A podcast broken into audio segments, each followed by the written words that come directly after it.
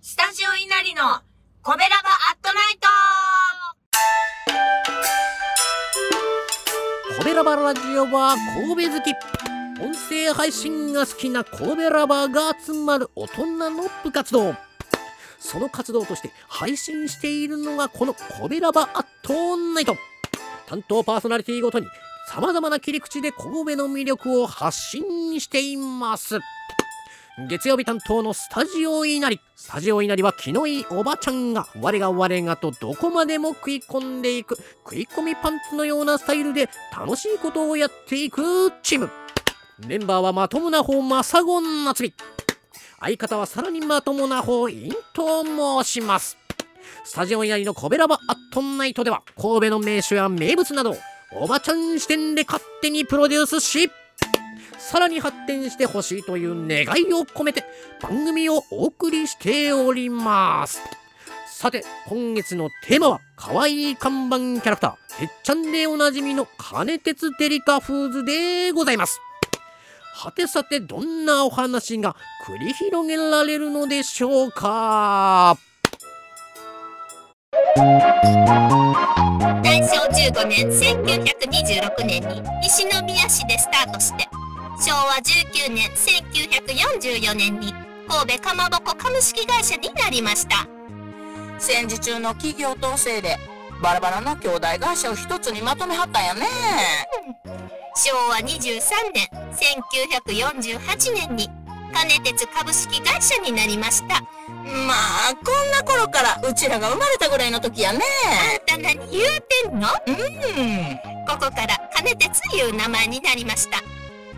創業者である村上哲夫の鉄と奥さんである村上要の要から金鉄と名付けられました。あー要が金になったんやね。昭和26年1951年キャラクターてっちゃんの誕生です最初はてっちゃんいう名前なかったんやね。強いて言うんやったらかまぼこ少年かな？さっきから何言うてはりますの？うん。昭和34年1959年てっちゃん CM ができててっちゃんの歌が流れたんがきっかけです。からしいてっちゃんが前面に出てきた CM で認知が広がったんですね。まあほんま可愛らしい子って昭和60年1985年に現在の金鉄デリカフーズに社名変更されました。シーフードの新しい波をイメージしたおなじみのロゴもこの頃からなんですね。ほんまやね。うん。平成2年1990年に現在本社になっている六甲アイランドに六甲工場完成。これが大体の遠隔です新工場スタートで全商品保存料無添加も実現しはったんやね。偉いね。保存料無添加ってどういうことやろね。入ってへんねやろね。入ってへんのかな。うん。そして何よりさらにまともな奥様。あ。私驚きましたのよ。あらまともな夏美さん？